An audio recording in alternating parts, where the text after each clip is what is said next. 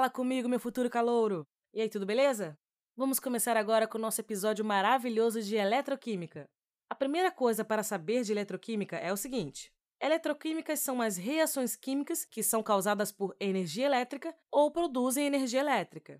Então, a eletroquímica estuda as reações químicas que ou produzem energia elétrica ou sofrem alguma reação por terem recebido a energia elétrica. Quando a reação química ocorre e nos fornece energia elétrica, a gente vai chamar nesse processo de pilha. Então, pilha é um processo onde a reação química ocorre, nos fornecendo energia elétrica. Quando é ao contrário, ou seja, a energia elétrica nos fornece uma reação química, a gente chama esse processo de eletrólise. Então se liga, futuro calouro, a reação química ocorre nos fornecendo energia elétrica, e este é um processo de pilha. Esse processo de pilha a gente considera que é um processo espontâneo. Já o processo de eletrólise é um processo que a gente tem que fornecer energia elétrica para uma reação química ocorrer de interesse. Logo, é um processo não espontâneo. Então, preste bem atenção agora.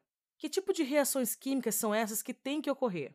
Essas reações químicas que ocorrem são reações eletroquímicas, sendo que essas reações eletroquímicas são reações de oxirredução, onde ocorre transferências de elétrons. Só para te lembrar o que são essas reações de oxirredução, elas foram divididas de duas em duas. Tem a oxidação e a redução.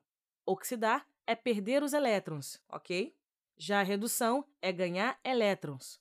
Na oxidação, o NOx aumenta. Na redução, o NOx diminui.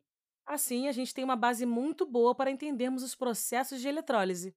E aí, tranquilo? Deu para entender direitinho? Então, beleza. Fica com a gente aí nos próximos episódios, hein? Até a próxima e beijo, tchau!